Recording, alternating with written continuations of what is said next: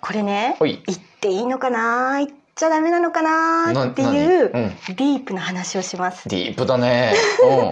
う昔んほいあの自分が、うんあの関わってた番組がうんやらせだって言って雑誌に載ったことがあったのやばいじゃん、うん やばいやつじゃんうそうでもちろんそれって私も知らなかったんだけど、んうんあの他の人たちも知らないことで、うんまあ、制作会社の中で起きてたことなんだけど、うんう例えんばこれだけ実験しましたっつって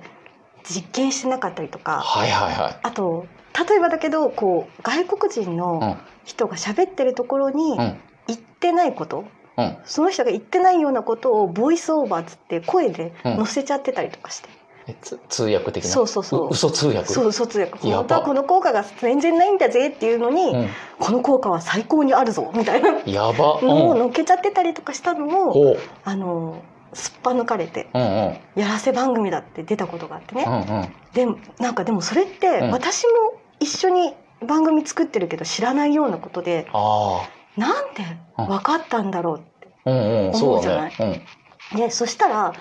あのみんなでね、うんちょっと考えたわけ、うんうんなんで外にそういうことが分かったんだろうと思ってうんそしたらんその制作会社にうん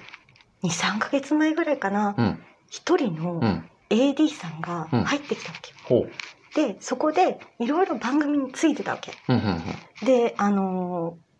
今後ね、うんそのディレクターになりたいからっつって入ってきた AD さんなんだけど、うん、うん、実うはんその人が潜入してた記者だった、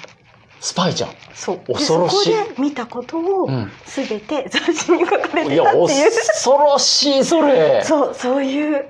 ことがあってびっくりしちゃった、避けようがないじゃん、そんなの。そうで怖っ。もまあ雑誌の人とかもさうん、すごいよね、すごいうね。ん、AD さんになって入ってきてうん、まあ本当はそこが本丸じゃなくって違うところを探りたくってあ入ったらしいの、そうなんだ。でもそこでもちっちゃいなんかやらせが起こってうん、て、うん。なんか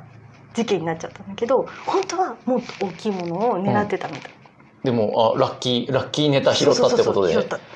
やば、そんな潜入されちゃったら、もう、どうにもなんないどうね。にもなんない